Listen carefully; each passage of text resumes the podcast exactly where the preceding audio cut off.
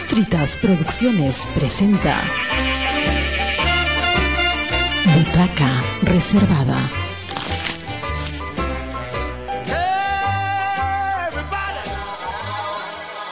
Amigos, muy buenas tardes, muy buenos días, muy buenas madrugadas, muy buenas noches. Como este es un podcast, entonces lo van a escuchar en cualquier momento. Nosotros estamos invitando. Soy Roberto Palza Albarracín y este es su programa Butaca Reservada. En algún momento también puede acompañarnos este, Doris Ramos, quien en estos momentos está en el equipo de producción, está en la parte técnica, pero en cualquier momento se puede sumar para hacer las preguntas desde su enfoque y su perspectiva femenina. Pero estamos con una invitada muy particular, ella se llama Fedra Rodríguez Pisano, ella es, eh, ella misma nos va a explicar, ella es eh, de la multisectorial de mujeres de Tacna. Muy buenas, ¿cómo estás Fedra? Gracias por venir a Radio Comunitaria Bicentenario. Al contrario, muchísimas gracias a ustedes por la invitación.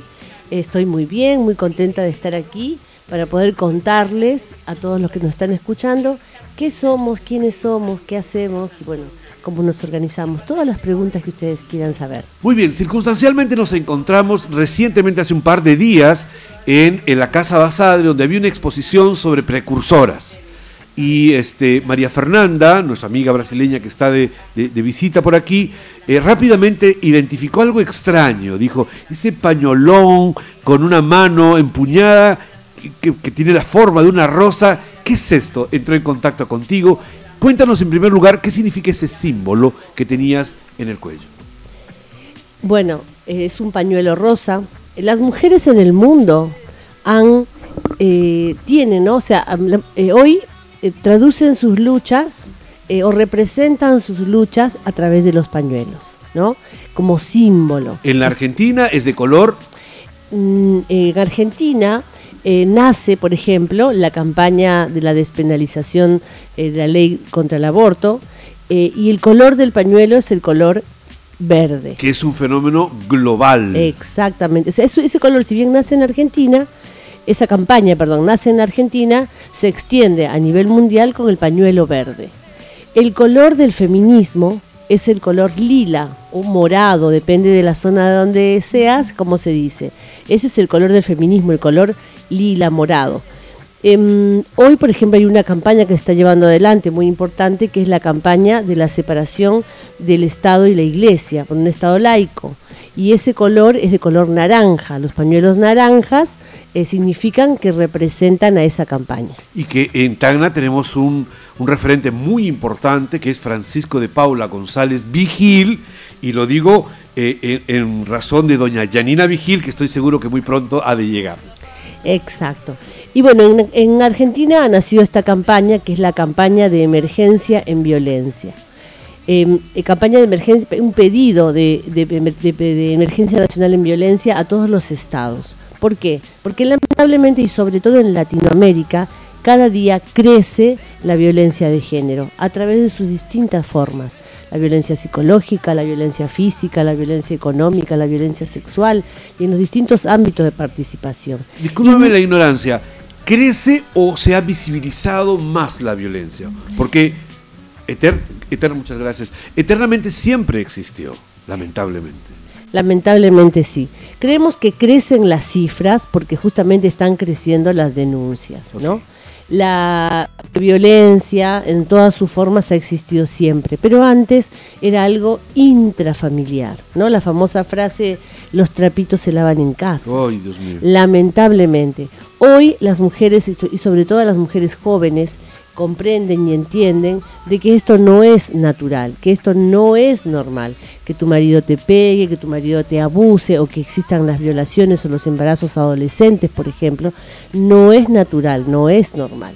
Entonces las mujeres están, están entendiendo eso y están aprendiendo a, denunciar, aunque aún todavía falta muchísimo, por eso las cifras crecen. En, eh, en la exposición, para retomar un poco el contexto donde nos hemos conocido, eh, eh, se hizo una, una curaduría y una presentación de 20 o un poco más de mujeres en todo el país que han sido precursoras de nuestro proceso emancipador. Y entre ellas se menciona a Carolina Freire de Jaimes, esta tacneña, y que la presentan como una crítica de arte. eh, yo tengo mis pequeñas, en primer lugar saludo la exposición y muy interesante sobre el bicentenario, bla, bla, bla, bla. Pero tengo mis pequeñas, este, mis pequeños peros. En primer lugar, yo creo que Carolina, más que una crítica de arte, en principio era una gran poeta, romántica al comienzo, realista después y después ha sido una gran dramaturga. Es considerada la primera dramaturga peruana porque una saga eh, patriótica que era Pizarro, Blanca de Silvia y María de Bellido sobre María Parado de Bellido. Dos de esas obras están actualmente, eh, se, se pueden encontrar en internet. Entonces creo que no se ha puntualizado exactamente sobre el caso de la tagneña, sino más bien me parece que se ha hecho una mención muy referencial. Pero se la considera dentro de la primera generación de mujeres ilustradas, bueno, de sectores muy pudientes, hay que decirlo, eh, que lograron eh, salir precisamente del ámbito privado hacia el ámbito público y utilizaron la literatura, el periodismo, la poesía, el teatro como una herramienta para aperturarse. En ese sentido hay que reconocer el mérito de que efectivamente eran emancipadas. Sí, creo que es muy importante la tarea y la labor que han llevado estas mujeres adelante. Por ejemplo, en esta em, presentación que se ha hecho em, y que va a estar esta, esta em, exposición, por lo que tengo entendido, hasta fines de agosto o septiembre, que invito a todos a que lo puedan visitar hay una reseña general ¿no? de, todas las mujeres. Seguramente cada una de esas mujeres tiene otros tipos de desarrollo más del, que están presentando ahí. Pero como bien dices, eh, son de otro sector social. Pero un sector social que en ese momento, por lo menos a ellas, las iban a escuchar.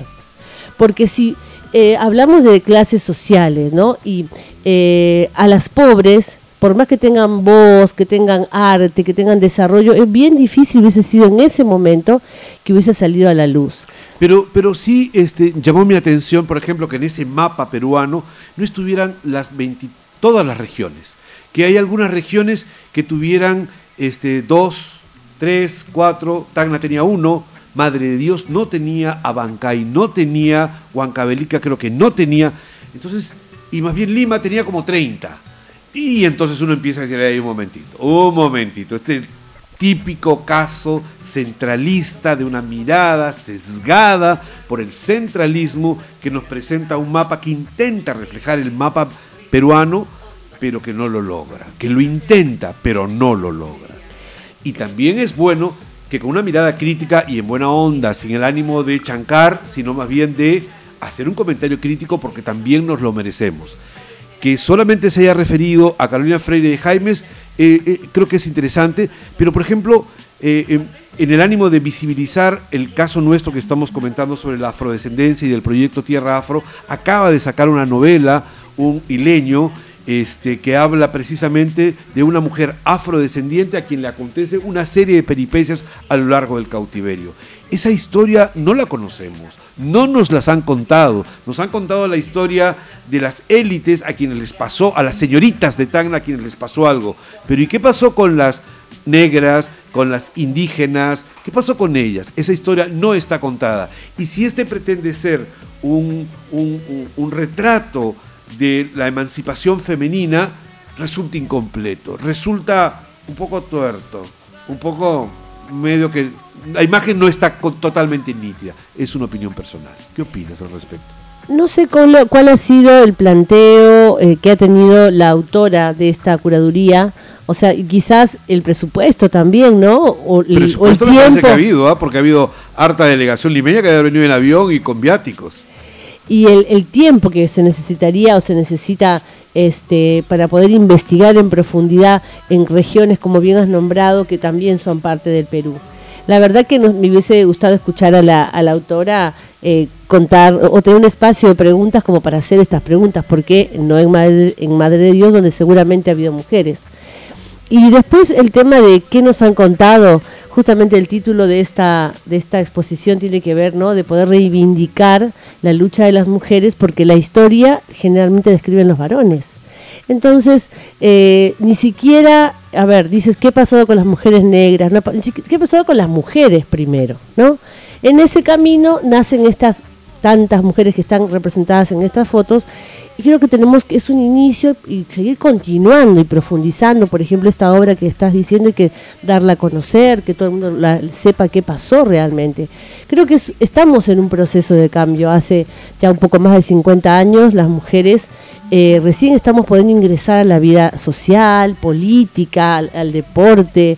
O sea, por ejemplo, en el fútbol, recién hoy va a haber, creo que en este mundial, árbitros mujeres que en otros, en otros años no ha habido. Entonces, si por ejemplo la Universidad Nacional de San Marcos nace en el 1600 y pico, la primera mujer recién pudo ingresar a estudiar en 1908 o 9 creo. O sea, ha habido 300 años donde los profesionales del Perú han sido solamente hombres y quienes han dirigido nuestro país, quienes han creado las leyes, quienes han creado las normas, las costumbres son ¿no? los que han estado en esos lugares de poder. Entonces, recién en el Perú, las mujeres letradas pudieron votar en 1954. Solo las letradas, o sea, aquellas que tenían una profesión.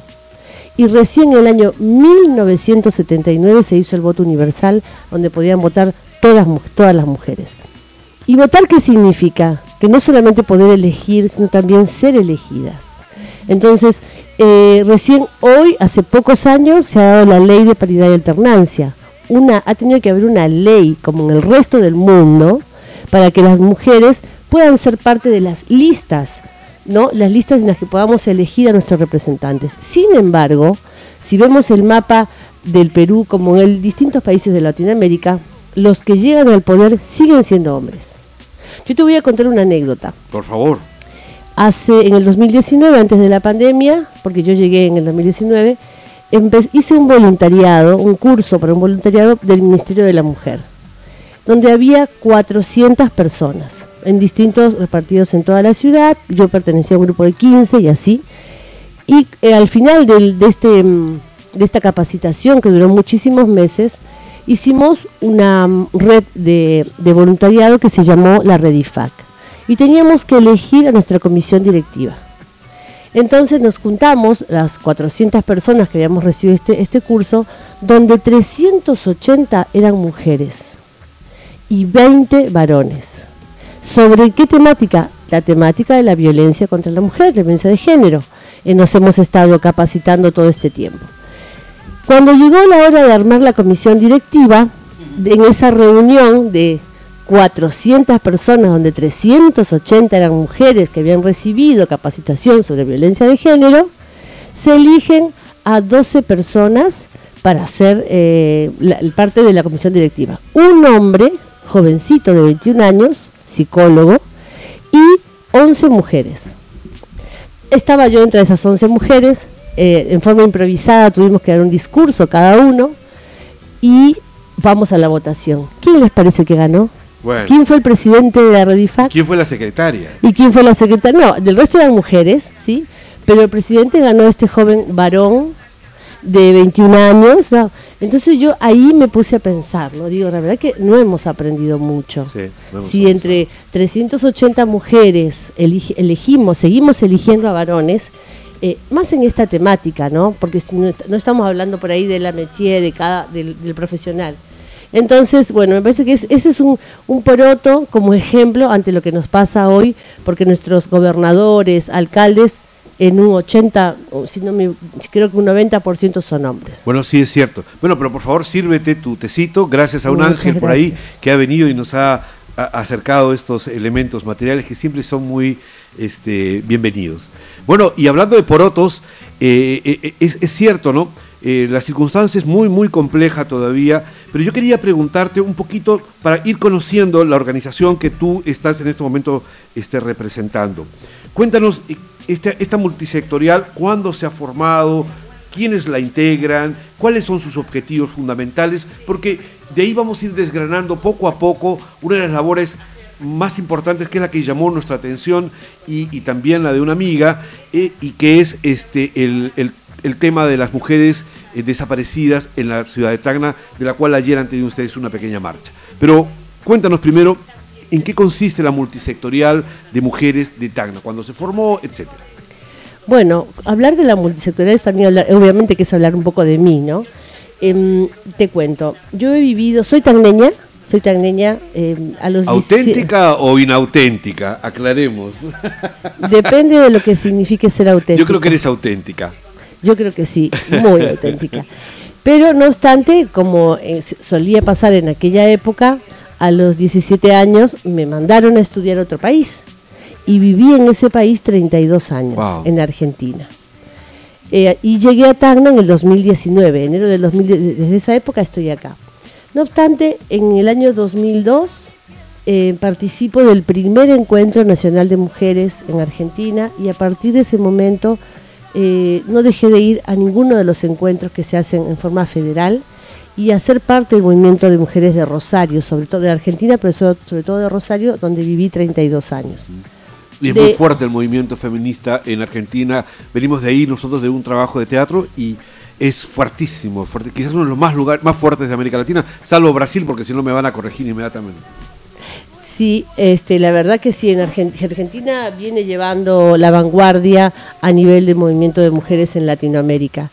Y bueno, incluso en Rosario se hicieron dos veces el Encuentro Nacional de Mujeres, que es un, es un fenómeno que el cual tendríamos que hacer un programa de eso. De hecho, queremos hacer una actividad para contar qué es el Encuentro Nacional de Mujeres en Argentina y poder replicarlo aquí.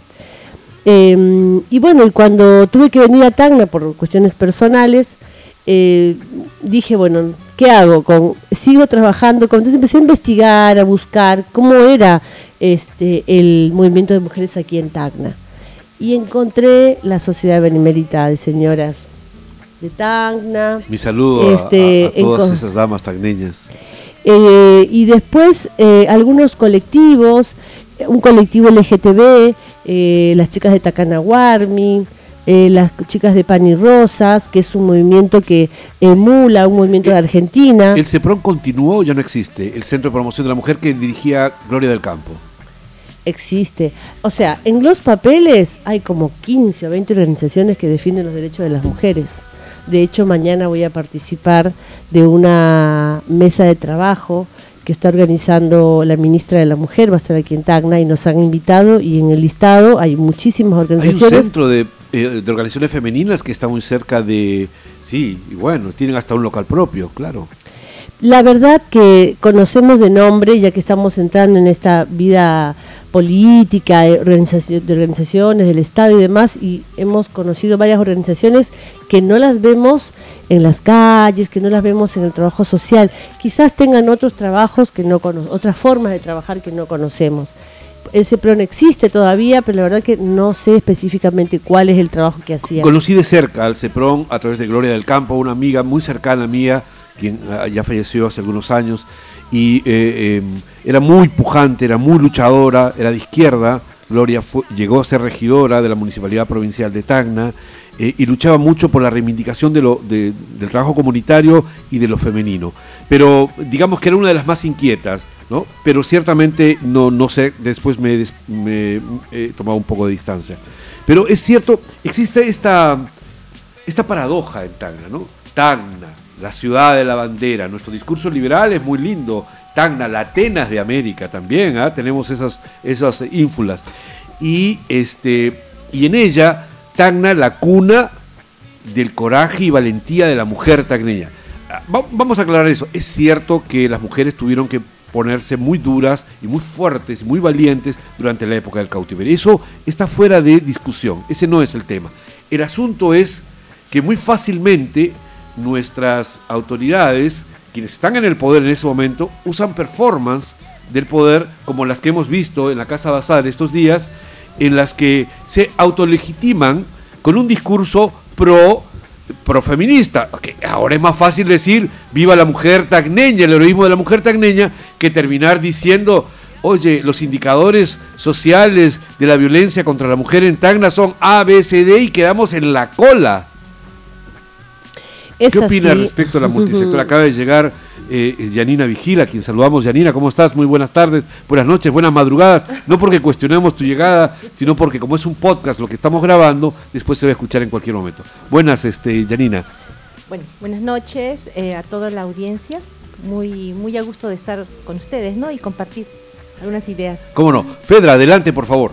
Bien, bueno, respecto a este tema, sí. A ver, em, como bien decís, no, no, no, se va a negar la labor de la mujer tagneña, el coraje, la valentía, en un momento histórico muy complejo de nuestra ciudad, de nuestro país, ¿no? donde eh, se había, eh, Chile había eh, tomado nuestro territorio y la, y la, gente que vivía en este lugar, sobre todo las mujeres, ¿no? fueron las que llevaron adelante ese proceso de reincorporación. Porque también nuestros varones, eh, la ma gran mayoría había muerto, ¿no? O estaban muertos, o había estado, estaban exiliados, o estaban en una condición realmente difícil. Y entre ellas yo, por ejemplo, me, me sorprendió que no apareciera en la exposición Olga Groman. Es increíble, o sea, aparece el hijo, pero no aparece la madre.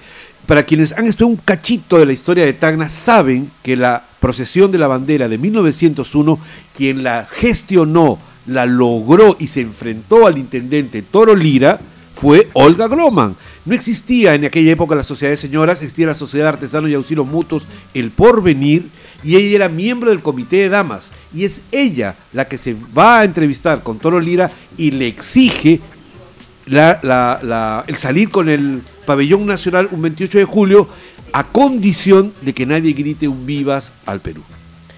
Exacto. Pero es Olga Groman la que lo consigue. Por eso creo, como bien dices, eh, que la mirada centralista de los trabajos que se hacen todavía es lo, que se hegemoniza, ¿no? Eh, si hubiesen quizás eh, Tacna, sobre todo que nosotros conocemos la historia, debería estar indudablemente Olga Groman. Pero bueno, no lo está. Volviendo al tema de, las mujeres y de la sociedad de mujeres hoy, eh, no, no sé cuáles son hoy los objetivos de este espacio pero sí me parece que sería interesante y necesario por la cantidad eh, no por las estadísticas justamente de, los números de la violencia cómo crece y el rol de la mujer hoy porque en ese momento no como bien decía Olga Groman se enfrenta a una autoridad para imponer ¿no? su patriotismo y su bandera hoy nosotras como multisector, mujeres creemos que lo estamos haciendo pero necesitamos de más mujeres y sobre todo estas mujeres que representan a esas mujeres que históricamente nos han enseñado a luchar. Mira, para el caso del proyecto Tierra Afro, hablemos un poquito de la estadística, quizás ustedes nos puedan ayudar a refrescar algunos números en caso que los tengan, me interesa que sean aproximativos, no se trata de una, de, una cosa muy específica.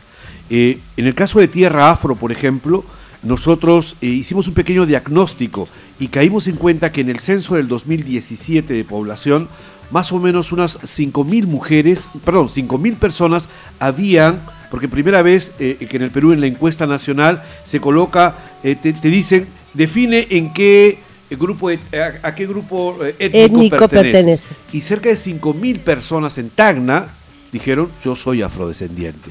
Increíble.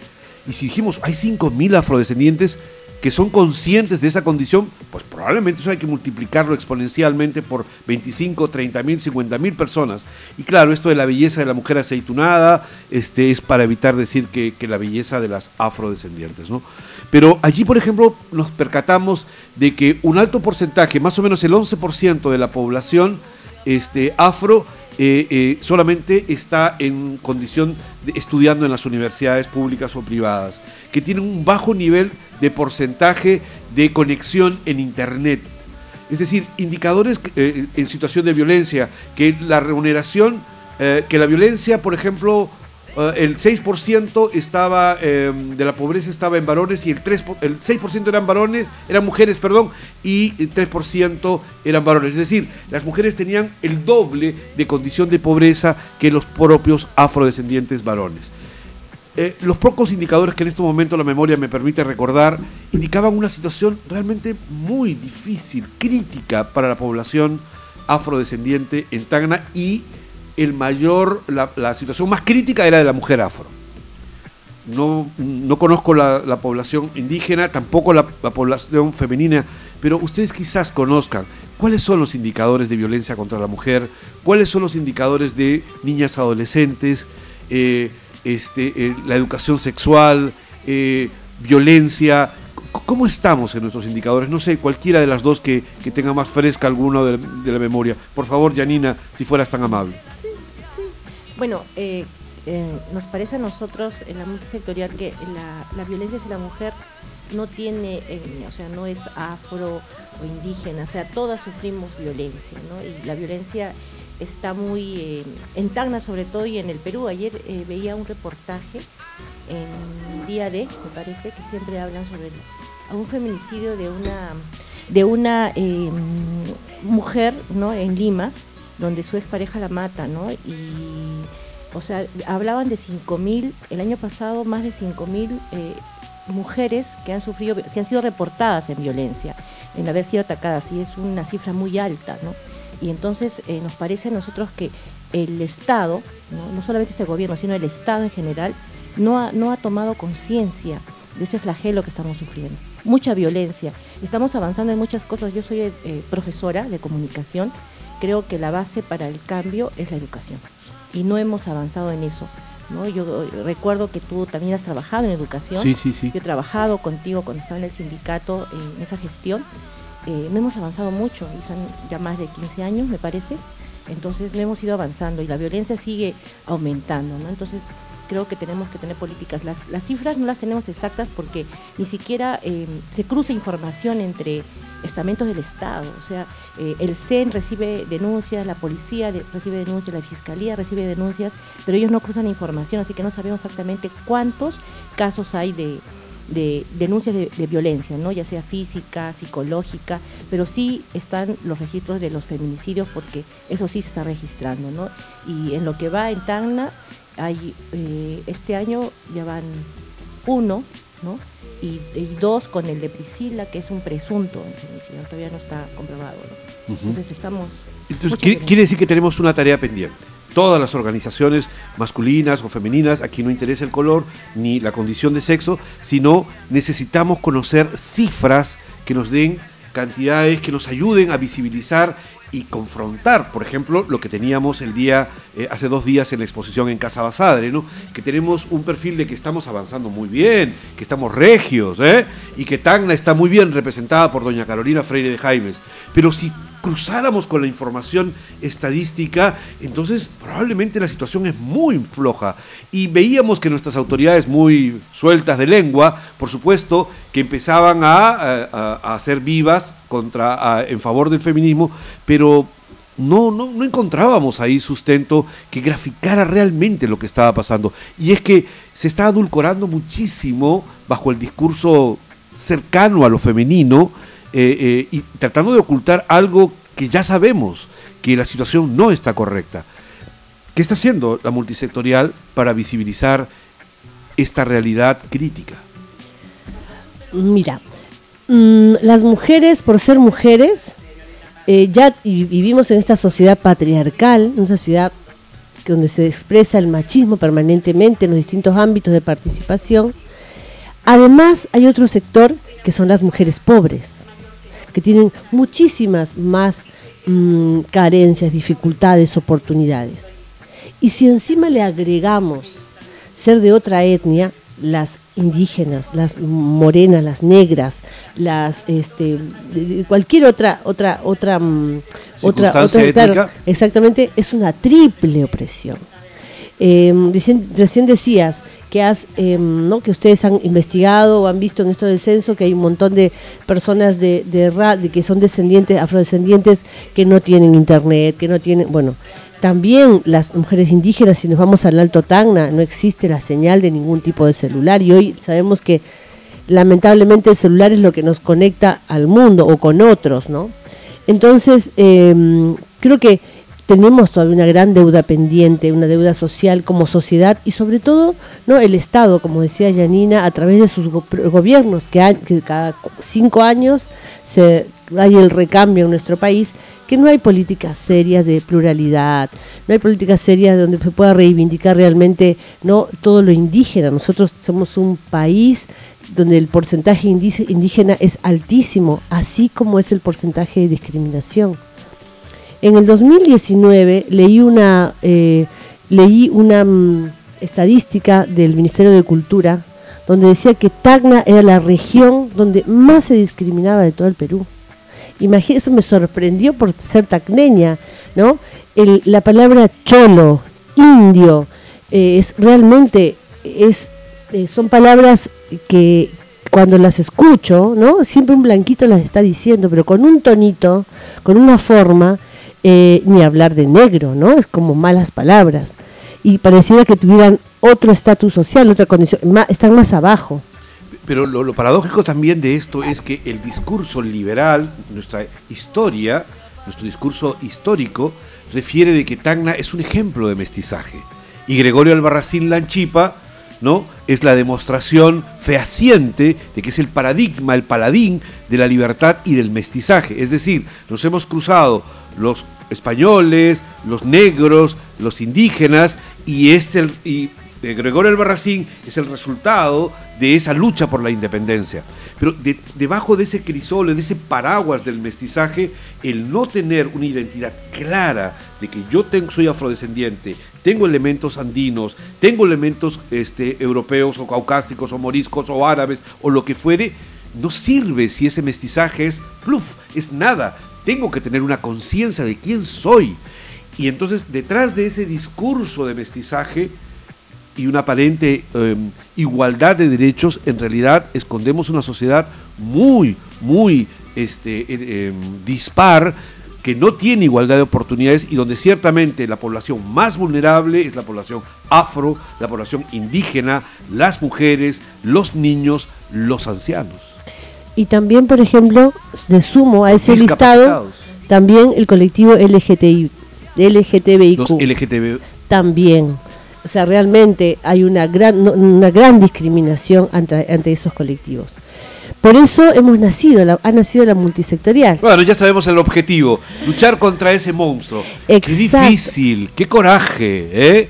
En el 2019 eh, tuvimos el impulso de las mujeres chilenas. Ya. En octubre del 2019 se hizo esa gran Puebla, esa gran revolución chilena donde las mujeres fueron las más afectadas, porque fueron las mujeres y jóvenes, la gran, su gran mayoría, las que salieron a las calles a defender eh, los derechos de toda la población. Pero los hicimos nuestros pininos con la marcha eh, eh, del Bicentenario, en que fallecieron también dos jóvenes ahí. un par de pininos hicimos, hay que reconocerlo. Eh, claro, pero lo, la, el, el, proceso que llevó Chile adelante no, fue mucho más complejo. Lógico, que bueno, que hace heroico. que hoy tengan un presidente de izquierda, que estén hablando de un proceso constituyente y su cambio de constitución. Eh, y, es, y, tienen su, y tienen sus problemitas también. también ¿ah? Acabo sí. de escuchar una, una peruana chilena que no, tiene sus rocas con, con Boris. Exacto. Entonces, ese impulso lo, lo, lo, obtuvimos desde las chicas Las Tesis, que es un grupo de feministas yeah. chilenos, que sacaron una canción que recorrió el mundo, que se llamó El violador eres tú. Uh -huh. ¿no? Y con, ellas con, un, con una venda en los ojos cantaron una canción que se cantó en todos los idiomas y en todas las plazas más importantes de, del mundo. Eso nos dio el impulso para juntarnos con mujeres universitarias, con mujeres este, profesionales, amas de casa, de las juntas vecinales, y decidimos autoconvocarnos y eh, armar un espacio para trabajar la problemática de la mujer, para defender sus derechos, sobre todo el tema de la violencia. Porque además se acercaba el 25 de noviembre. Esto fue fines de octubre, primeros días de noviembre del 2019. Así es, como 12 mujeres, en estábamos Janina y yo también en ese momento, conformamos un espacio como era de varios sectores, lo llamamos la multisectorial de mujeres de TAG. MMT. Exacto. ¿Son las siglas o no tienen no, siglas? No, no, las siglas Multitac. Multitac, ah, Multitac. Okay. A Multitac. Muy bueno, este, estoy dialogando con Fedra Rodríguez y con Janina Vigila, quien inmediatamente le vamos a hacer una pregunta, pero antes vamos a ir al intermedio de, de, de, la, de la radio, del programa, este, para escuchar una canción, probablemente un poco de poesía en el camino, para relajarnos un poquitito, y la pregunta inmediatamente le haré a Janina. Vamos un, un segundito y retornamos. Adelante, producción.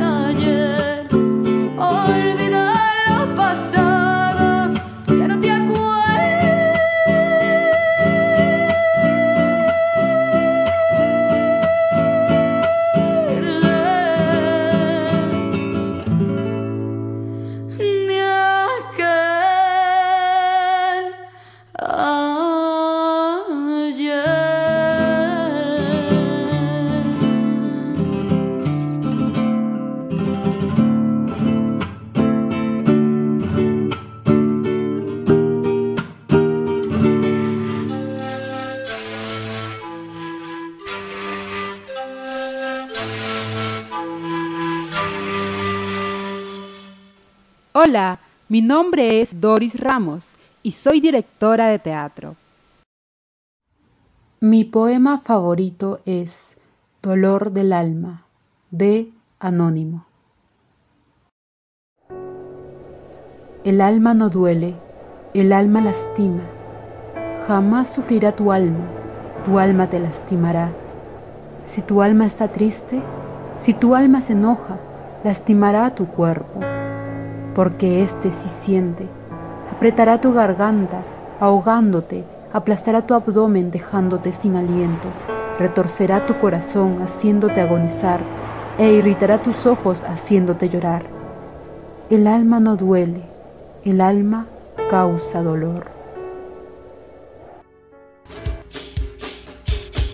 Yo también escucho Radio Comunitaria Bicentenario, la radio que gestionamos entre todos.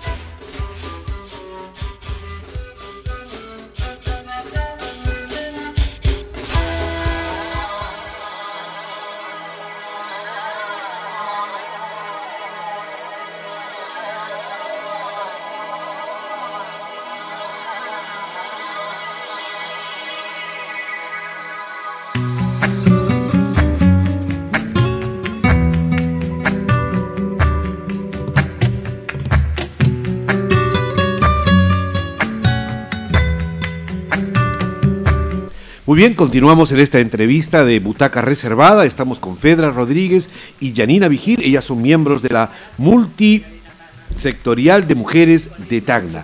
Janina, ah, ha habido dos o tres casos icónicos en la ciudad de Tacna respecto de eh, la desaparición lamentable eh, y de violencia contra la mujer. Eh, recuérdanos un poco para los poco informados este, que somos muchas veces, eh, ¿cuáles son estos casos que, remecieron a la sociedad tacneña en todos su- pese a sus prejuicios, a sus pros, a sus contras, la remecieron desde sus cimientos por los grados de crueldad, salvajismo, eh, de sevicia que, eh, que- que se hizo contra las mujeres? Cuéntanos, por favor, esos dos, tres casos. Bueno, el caso eh, emblemático y que todavía está en, bueno, en juicio, ¿no? Todavía está en un proceso, es el de Judith Machacacauna, ¿no? Una joven de 19 años que desaparece eh, y el culpable, o el presunto culpable, es un policía, ¿no? Y sobre todo, a- hablaste de crueldad. También eh, yo en ese momento no pude acompañar a Fedra y a la multisectorial en algunas em, actividades porque estaba recuperando del COVID. Entonces, eh, yo decía, después cuando hablamos con Fedra, yo era el policía que estaba viendo a la mamá sufriendo en la comisaría, era el, el culpable, o uno de los culpables, ¿no? Y yo decía, tanta indiferencia, o sea, tanta no, no dolerte por el otro, ¿no? Tanta falta de indignación. falta de indignación y no sé, de, de empatía. Entonces, eh, al poder hacer esta búsqueda de Judith, su mamá y su papá y toda su familia, eh, eran solamente ellos tres o cuatro que salían a, a protestar, ¿no? Nos pidieron, pudimos nosotros eh, contactarlos, los contactamos y pudimos apoyarlos y, también la población. Al final, al descubrir a Judith en un, en un pozo en, la Yarada de los Palos, eh, a 80 metros, se encontró el cadáver de otra niña de 14 años que también estaba desaparecida y la policía le decía a su mamá o a su familia de que quizás eh, se ha ido con el enamorado que iba a aparecer. Ya había- desaparecido en agosto y Judy desapareció en noviembre, ¿no? Luego se ha, se ha este, capturado al presunto responsable en Bolivia, que estaba inclusive con otra señorita que estaba embarazada, ciertamente para él al parecer, y ahora está en el Poder Judicial. Cuéntanos rápidamente cómo, cuál es la situación actual que- del Poder Judicial. Está, ¿Ya hay una sentencia? ¿Se ha apelado? ¿Todavía no hay sentencia? Es- ¿Juicio oral? ¿Cómo sí, está? todavía está en juicio oral y las declaraciones, ¿no? Todavía no hay sentencia.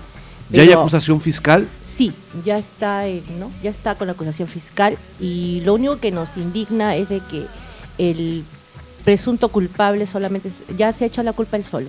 Cuando sea, al comienzo dijo que era todo un grupo de Una organización, una organización criminal que, estaba detrás. yo antes que le, dé el pase a Fedra porque ella tiene más datos, yo De te acuerdo. decía, eh, yo en mi trabajo como docente eh, he trabajado, he tenido estudiantes de que sufren el- la trata, pero la trata de una manera en que hay organizaciones que las captan, las prostituyen, las llevan a hilo y pueden pasar los controles sin ningún problema y después regresan al colegio. Y eso se sabe. Y no solamente es en, mi colegio, que era un colegio del cono, en varios colegios. Y esas estudiantes son tratadas.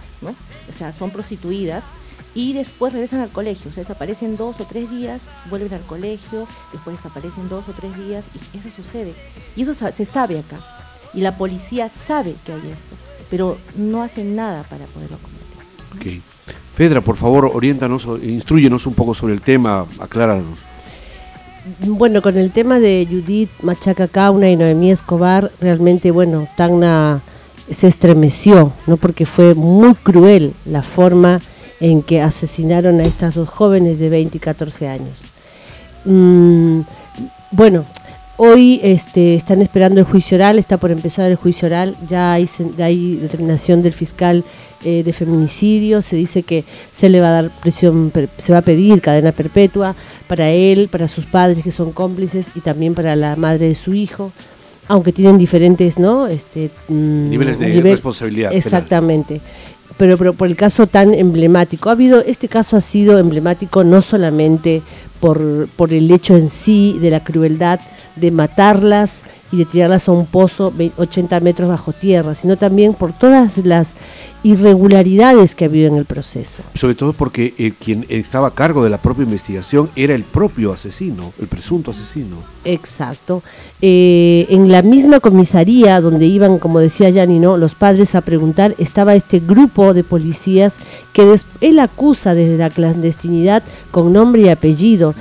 En ese momento, Santiago Paco Mamani dijo que no había sido él el asesino, que él simplemente estaba acompañado, era como el chofer quien llevaba y la traía a Judith y que había sido otro el asesino. No hace un listado grande de personas que trabajan, trabajaban con él en esa comisaría.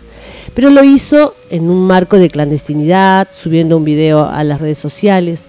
Después desaparece, un juez lo deja libre, ¿no? Un 31 de diciembre lo deja libre porque tenía arraigo laboral y arraigo domiciliario y a los siete días se escapa. Se va, huye hacia Bolivia. Eh. y, y la, y la fiscalía ha establecido alguna hipótesis de trabajo respecto de que pudo haber sido también una, una, una banda, una, eh, simplemente ha acusado, ha individualizado y no ha hecho una pesquisa más profunda sobre esa posibilidad que se está insinuando por esta declaración inicial que hizo este el presunto responsable.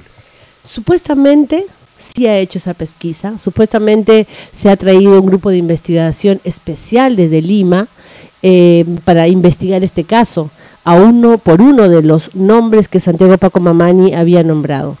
Pero no, dicen que no han encontrado pruebas, que no han encontrado nada. Inclusive, o sea, otro dato que la verdad que da mucha bronca es que es otra irre- irregularidad. Judith desaparece el 28 de noviembre del 2020.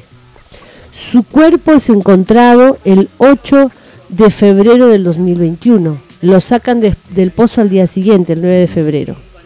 ¿Sabes cuándo autorizaron eh, el levantamiento de la apertura de los celulares y las computadoras y las laptops? En agosto del 2021 Casi cinco o seis meses después. nueve meses después de la desaparición de Judith.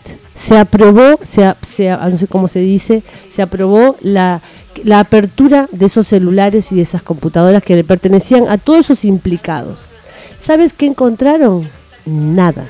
Absolutamente nada. Donde existe la posibilidad de que se haya desaparecido las, las huellas. Por supuesto que han tenido de- todo el tiempo del mundo para desaparecer. Si a mí me roban el celular hoy, o a ti, o a cualquiera de los que está aquí, encuentran toda nuestra vida. Y estos- Donde estuvimos, que Sí. hicimos hasta nue- nuestro ADN, porque si lo tocamos, está todas nuestra, nuestras células aquí también. Sin embargo, en esas no encontraron nada. Ok. Siguen ánimo de entrar a, a estas este, crónicas eh, judiciales porque es sumamente complejo. Como abogado entiendo de que también hay muchos bemoles. No es el, el- asunto, creo, en este momento dialogar sobre ello. Tendrían que ser especialistas que pudieran apoyarnos. Pero me gustaría escuchar eh, la opinión de los padres de familia, que es una opinión este, directa, ¿Qué opinan respecto de, de esta investigación eh, fiscal? Tanto Susana Cauna como Gabino Machaca, que son los padres de Judith, Que estuvieron el día de ayer en la Plaza Cela. Exacto, ellos acompañan todas las luchas que tenemos nosotras como espacio de mujeres y más aún en este caso que es otra desaparición. Eh, ellos están con mucho dolor, con mucha indignación, con mucha bronca. Ellos saben de que nada les va a devolver su hija, pero quieren justicia. Y también saben en el fondo de que por más que Santiago Paco Mamani se eche la culpa y diga que él ha sido el único culpable y que vaya a cadena perpetua, tampoco va Que hay a... más responsables. Exacto, que hay más responsables. Y eso, lo que escucho siempre que dice Susana, ¿no? Es que si esos están sueltos, van a seguir haciendo lo mismo, porque el poder que ellos sienten, que ellos tienen, lo van a seguir ejerciendo. Entonces, es realmente lamentable, doloroso, indignante de que esto suceda así. La, lección aprendida, este, Janina, como docente, el caso de, de Judith, como otros dos, tres casos que son los emblemáticos, pero ese sin lugar a dudas es el emblemático que marcó a toda la región de Tacna a nivel nacional y probablemente internacional. Este, ¿Qué aprendió la sociedad tacneña? ¿Qué tendríamos que haber aprendido para que esto no se convierta en una pequeña Tijuana? Porque tenemos todos los elementos para que pueda por la presencia de población migrante que queda varada de Colombia, de Venezuela, de Haití. Eh, están dadas todas las condiciones para que nos convirtamos gradualmente en una pequeña Tijuana. Para que esto no ocurra, ¿qué tendríamos que haber aprendido la sociedad tagneña? ¿Qué tendríamos que articular para que esto cambie más allá del caso lamentable de Judith eh, Machaca? Creo que mm, estamos en, aprendiendo con esos espacios como la multisectorial, pero en verdad no hemos aprendido nada. Eh, creo yo que en este tiempo, a pesar del caso, las autoridades que son las eh, más prestas a, poder, como dices tú, mm, que no sea otra Tijuana, que, que Tacna, al ser frontera, no una ciudad fronteriza, no se convierta en esto, que como yo te digo, yo sé que hay trata, yo he ido a la comisaría y le decía, pero si ustedes saben por qué no se hace nada, ¿no? Entonces me decían que no se podía y yo también trabajaba con hasta con programas del Ministerio de la Mujer, donde sabían que eran niños de calle, así eran llamados, niños calle, ¿no? Entonces eh, creo que falta eso de las autoridades. Eh, el mismo presidente regional es el mismo que cuando desapareció eh, Judith, Judith. Y no hemos hecho nada, no hemos avanzado nada con el gobierno regional. La municipalidad, bueno, qué malo, nos apoya en algo, pero no hay un plan, creo yo, Roberto, para poder eh, trabajar desde de educación, desde los Desde la niños, de prevención. la prevención. No, no hay ningún plan para eso. Y seguimos, ahora tenemos otra desaparición y seguimos con lo mismo. O sea, no tenemos, y le vamos a preguntar a la policía o a la, mm, a la municipalidad, al gobierno regional, ¿cómo, ¿qué hacemos como región no fronteriza? Ante estos casos no hay nada. ¿no? Es solamente el 8 de marzo que hacen alguna actividad y el 25 de noviembre. Después no hay más.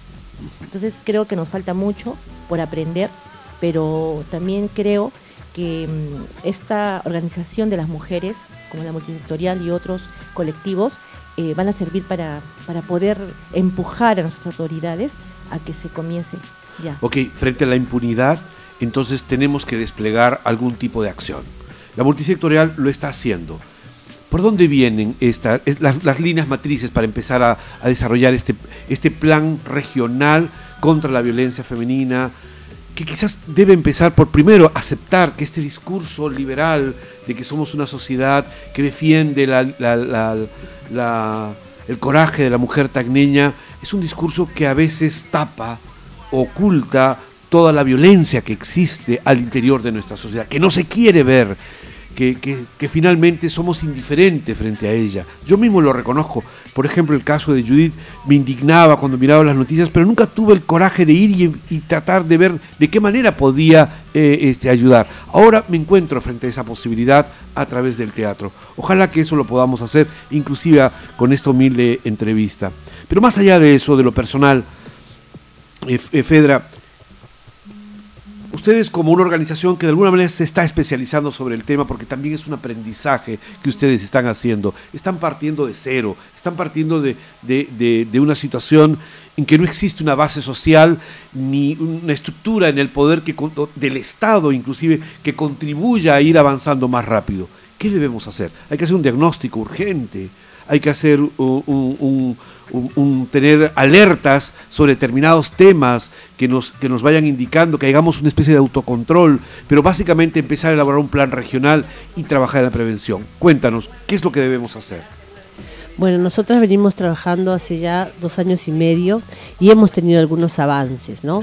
Por ejemplo, con respecto al tema de las alertas, nosotras este, tenemos nuestro, nuestra página de Facebook y ya las mujeres, mucha mm, población sabe que una de las cosas que hacemos es acompañar a las mujeres a hacer sus denuncias, que no es un tema menor que es, un, que es una acción que debería estar haciendo los SEM, en los Centros de Emergencia Mujer, el acompañamiento a las víctimas cuando hacen sus denuncias, que no lo hace. Del Ministerio de la Mujer. Exactamente.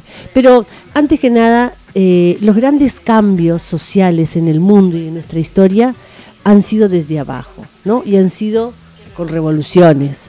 Eh, cuando dejó de existir el esclavismo, no fue de un día para otro, y no fue que un día alguien dueño de esclavos se levantó y dijo, hoy quiero dejar de tener esclavos, vamos por la libertad de los esclavos. No, no, no es así, no es de arriba para abajo. Es que desde abajo los esclavos se dieron cuenta de que no tenían libertad y no tenían derechos y se organizaron. Y organizaron, me yo me imagino, ¿no? ¿no? Me imagino marchas, me imagino acciones eh, eh, y, y organización de esclavos, organización. Lo que estamos, es lo que estamos haciendo hoy, que lo que venimos haciendo en todo el mundo las mujeres, organizándonos, organizándonos desde abajo, desde la propia necesidad de las mujeres.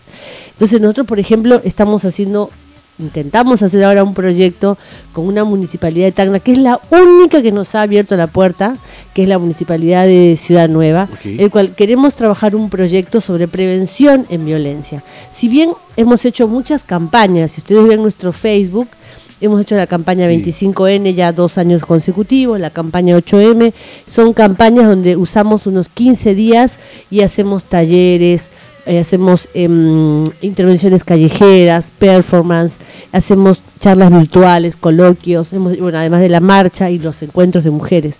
Siempre tenemos, hacemos una serie de actividades, ferias, también hemos hecho ferias, en cada campaña.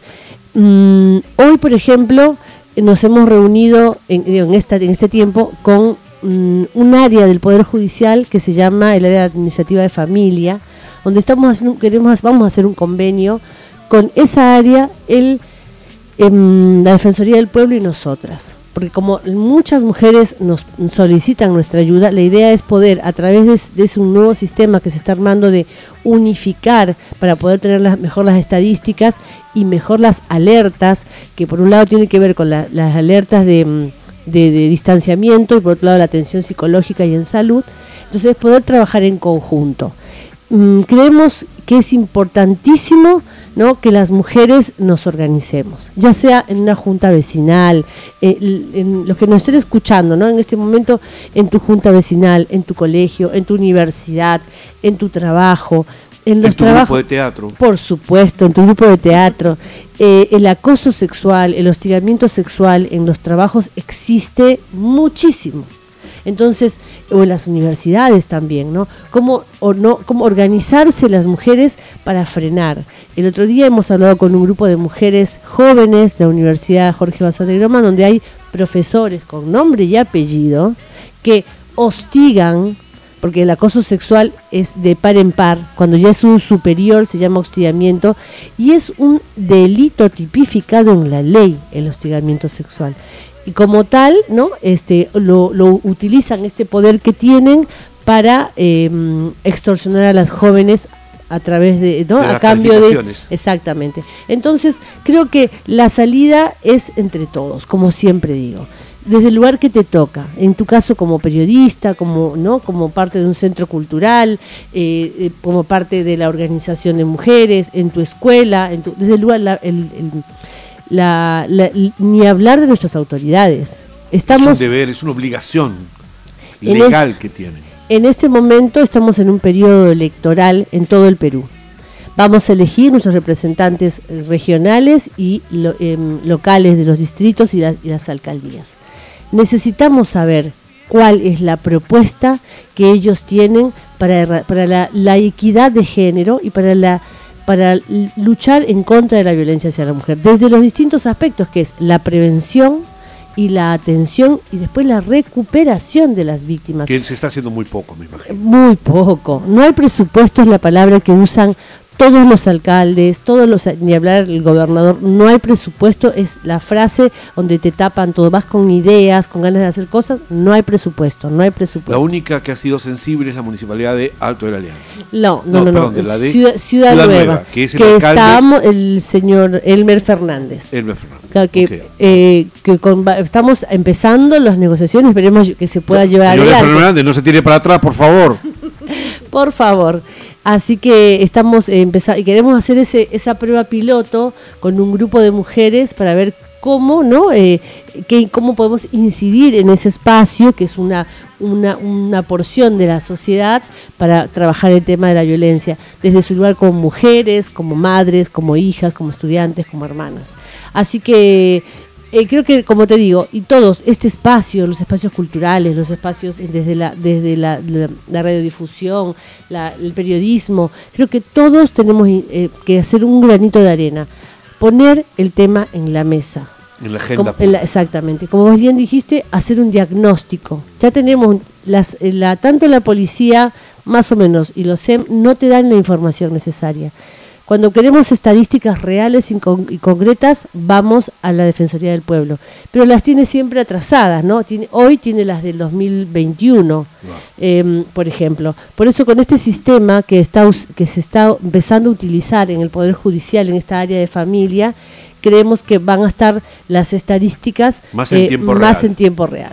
Por eso hemos hecho este convenio que vamos en prontito vamos a tener, eh, eh, vamos a dar a conocer con nosotras esta parte del Poder Judicial y la Defensoría del Pueblo. Ok, Janina, por favor, tus últimas palabras. Ya el equipo de producción me dice que nos hemos pasado una hora, aunque no lo crean. Y yo tengo un anuncio antes con ustedes, pero por favor, tus últimas palabras. como Bueno, docente. eh, como docente seguir trabajando, eh, seguir, eh, gracias por el espacio y seguir eh, queriendo que más eh, personas como tú, del Centro Cultural Roberto, de, de otros espacios nos inviten y podamos dar a conocer nuestro trabajo y sobre todo esta, mm, como dices tú, esta violencia que se conoce, se sabe, pero no se quiere decir en esa sociedad tan leña, tan, como dice mi amiga Felda, tan cucufata. Tan hipócrita, tan hipócrita. Sí, hay No, que decirlo se- claramente. Seguir trabajando y invitar a todas las mujeres que escuchen el programa, este podcast y puedan y venir, ¿no? No solamente a, compartir, a, a poder apoyar y es tan gratificante poder a- ayudar a, a mujeres que necesitan mucho más que nosotros, ¿no? Y poner nuestro granito de arena. Dale, Fedra. Gracias. De- Gracias a ti, más bien. Para Janina. seguir reivindicando a la mujer tacneña. Sí. Esa mujer que allá hace casi 100, más Que de se 100 fajó. Exactamente, casi 100 años se fajó por el patriotismo, por la bandera. Bueno, Ahora es hoy otra manera de hacer es el patriotismo. otra forma. Nuestra bandera es esta hoy, es liberar a las mujeres, es que disminuya la violencia, que no haya tantas niñas de embarazos adolescentes producto de tantas violaciones y todo el sinfín, el sinfín de casos de violencia que existe. Así que la mujer también tiene hoy la oportunidad de seguir levantando esa bandera que es la bandera de la defensa de los derechos de las mujeres. Sí, sí, totalmente de acuerdo. Este, eh, el coraje de la mujer tacneña no está en tela de juicio, lo ha demostrado en todas sus grandes gestas y esta es otra de las grandes gestas que le va a tocar luchar. Ah, eh, Fedra y Janina, muchísimas gracias. Nosotros queremos colaborar con ustedes de una manera muy concreta. Nos encantaría que sigan siendo caseritas, por favor. Y más adelante, si a ustedes les apetece, encantado de que puedan tener su programa radial aquí, libre de cualquier posibilidad. Y de antemano, sí ofrecerles concretamente dos cosas. La primera, hacer una campañita muy chiquitita este, de, de- spots para lanzar este, ayudas eh, a través de la radio. Eh, coordinamos para que los textos sean los que correspondan y no porque hay toda una nomenclatura, hay un glosario, hay un vocabulario y a veces uno por querer ser impactante más bien termina diciendo algo que sea una aberración. Es preferible que ustedes que conocen el tema nos orienten al respecto y lanzamos algunas campañas que corran cada rato por aquí. Y lo segundo, como grupo de teatro nos encantaría hacer una performance para trabajar sobre el tema. Se los ofrezco públicamente aquí delante de todos. Muchísimas gracias por el ofrecimiento. Como les comuniqué ayer, vamos, tenemos una cita pendiente con la gente de la UGEL, con la gente de la universidad. Creemos que tenemos que llevar esto para eh, eh, este tema, llevarlo de todas las formas posibles y a través de una performance que no solamente entra por lo auditivo y por lo visual, sino por todo el contenido que se puede mostrar, es me parece súper necesario eh, para poder trabajar y que pues, se pueda poner en agenda, en tema, eh, ¿no? sobre la mesa este tema y se pueda charlar, debatir para poder cambiar. Conocer la realidad para transformarla, dice Enrique Pichón Rivier, que es el padre de la psicología social en Argentina. Así que seguir conociendo nuestra realidad para poder transformarla. Bueno, un abrazo. muy- estoy seguro que mis compañeras, que la mayoría son las del grupo, eh, van a estar muy contentas y tienen mucha mejor opinión que lo que yo puedo dar como, como hombre. Creo que las mujeres también tienen que liderar este, este proceso. Muchísimas gracias. Y aquí quedamos con Radio Comunitaria Bicentenario en su programa Butaca Reservada.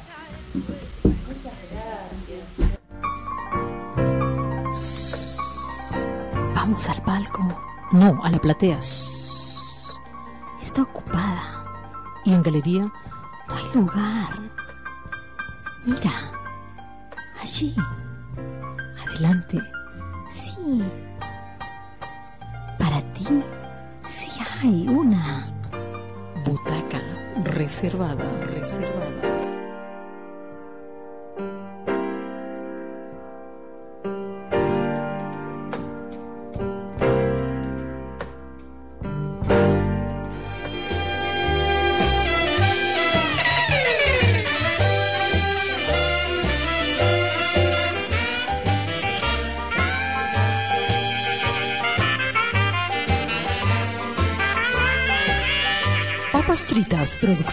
Presentó Butaca Reservada.